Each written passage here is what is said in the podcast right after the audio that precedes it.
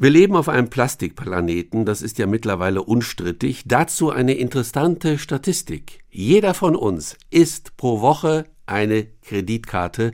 So viel Mikroplastik nehmen wir wöchentlich zu uns, denn das ist ja überall. In der Luft, im Boden, vor allem in den Meeren, in den Fischen. Wir essen die Fische, das Plastik landet im menschlichen Körper. Also jede Woche eine Kreditkarte. Lecker. Die Vereinten Nationen, die UN, haben beschlossen, etwas gegen diese Plastikvermüllung zu unternehmen. Seit gut anderthalb Jahren wird jetzt über ein UN-Plastikabkommen verhandelt und in dieser Woche läuft die dritte von insgesamt fünf Verhandlungsrunden in Nairobi.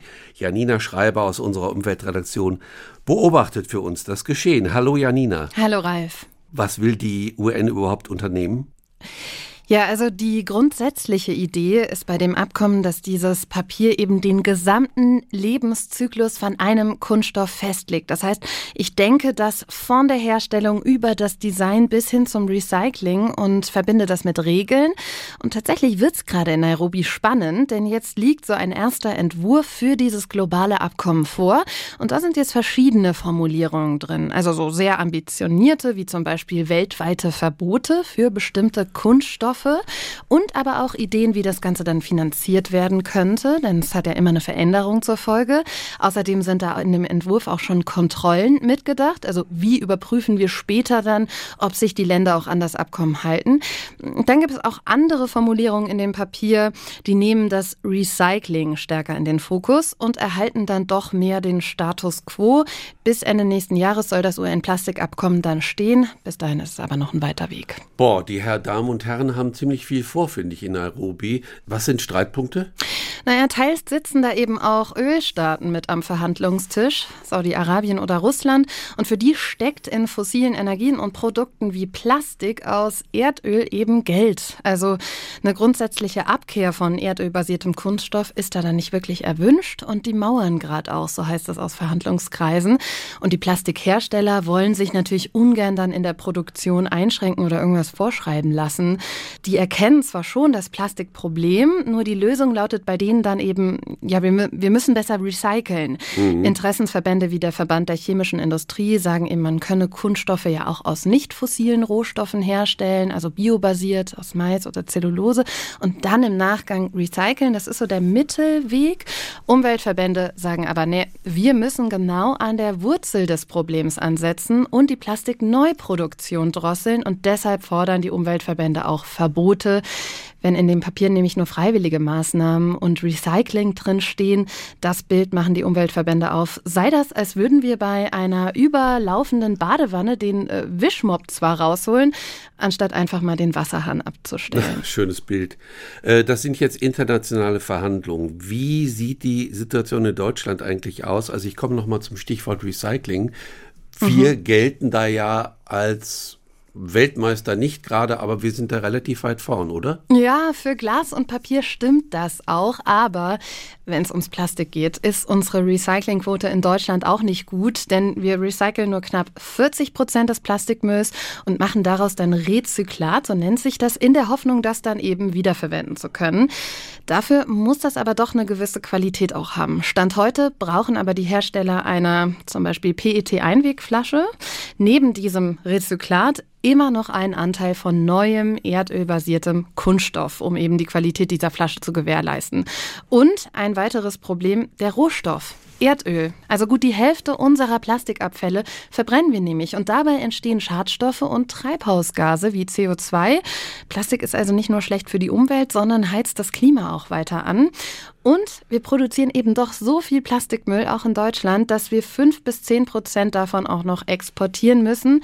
Die Exporte aus Deutschland landen laut Naturschutzbund NABU in der Türkei, in Malaysia, mhm. Vietnam, aber auch in den Niederlanden, Polen oder Österreich. Und ist der Plastikmüll eben erstmal dort, können wir gar nicht mehr so ganz genau kontrollieren, ob der nicht doch seinen Weg irgendwie in die Natur findet. Ja, ziemlich verrückt die ganze Sache. Wie, wie sieht das denn weltweit mit dem Plastikberg aus? Ja, auch da ist klar. Also der Plastikberg wächst weiter.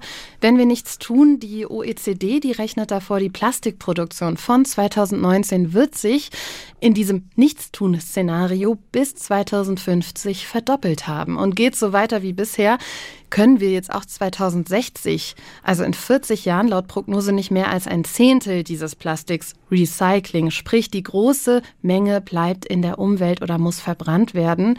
So und stellen wir uns jetzt mal dagegen vor, dass schon heute in dieser Minute, in der wir hier reden, vier Lkw-Ladungen voll mit Plastikmüll in Flüssen, Seen und Meeren weltweit landen, dann können wir vielleicht annähernd begreifen, wie viel das dann sein muss, wenn wir noch mehr davon produzieren. Ich bleibe mal bei den Meeren. Wir hatten in SWR2 Impuls immer wieder Berichte Berichte über ähm, Start-up-Unternehmen, die äh, vorgeschlagen haben, mit einem großen Sauger den Müll in den Meeren, also auf der Wasseroberfläche, einfach abzusaugen. Ja. Was ist daraus eigentlich geworden?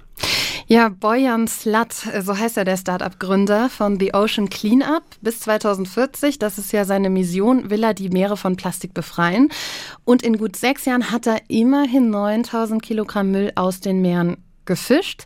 Nur die Menge, das ist einerseits ein Tropfen auf den heißen Stein, yeah. andererseits ist das Ganze leider auch nicht effektiv genug.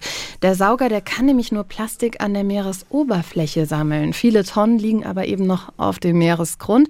Und das ganze Projekt ist unheimlich teuer. Es gibt auch eine weitere Kritik, dieses, diese Plastiksauger, die sind wie so große Netze und werden von Schiffen gezogen, die auch wieder eben noch fossilen Treibstoff brauchen. Also das Projekt kann im besten Fall eine Ergänzung sein, aber es wird auch kein Allheilmittel gegen die Plastikflut. Wie könnten wir diesem Problem Herr werden? Also wie kann man dieses Plastikthema grundlegend einfach mal verändern? Ja, auch Forschende beschäftigen sich natürlich mit der Frage und vor dem Hintergrund, den wir jetzt hier aufgemacht haben, sagen auch die, wir müssen an der Quelle den Hahn zudrehen. Also einfach weniger Kunststoffe produzieren. Und dieser Fokus auf Recycling, den jetzt eben auch manche Länder am Verhandlungstisch in Nairobi setzen, der ist mit Vorsicht zu betrachten. Denn zum Beispiel Verbundstoffe, die sind ja auch viel schlechter zu recyceln als einzelne Kunststoffe. Und selbst wenn wir das tun, Studien zeigen auch, dass beim Recyceln Mikro- und noch kleinere Nanoplastikteilchen freigesetzt werden und in der Umwelt landen. Also Kreislaufwirtschaft. Das wäre ein Weg, in der wir weniger Kunststoffe produzieren, mehr wiederverwenden, dann kann auch weniger im Meer landen und das ist die gute Nachricht für uns in Deutschland. Eigentlich haben wir hier schon ein etabliertes Pfand- und Mehrwegsystem. Sprich, hierzulande könnten wir schon große Schritte in Richtung Kreislaufwirtschaft gehen. Stand heute ist es aber immer noch zu viel Einwegplastik. Also wir haben da auch hierzulande noch einen weiten Weg vor uns. Okay, dann gucken wir mal, was bei dieser UN-Konferenz, äh, bei der Verhandlungsrunde in Nairobi rauskommt. Was meinst du, wann Ergebnisse vorliegen? Das wird noch dauern. Das ist ja erst die dritte von insgesamt fünf Verhandlungsrunden und äh, gerade guckt man auf diesen Zero Draft, also auf diese verschiedenen Formulierungen und einigt sich darum und wie es ja aus Verhandlungskreisen heißt, also es wird blockiert von Ländern, sprich, das wird auch seine fünf Verhandlungsrunden brauchen. Okay, ich bin gespannt. Wir werden wieder einsteigen, wenn irgendwas Konkretes vorliegt. Das war meine Kollegin Janina Schreiber aus unserer Umweltredaktion. Ich habe mit ihr über das Plastikproblem und die äh, Konferenz in Nairobi dazu gesprochen. Danke, Janina. Ich danke dir, Ralf.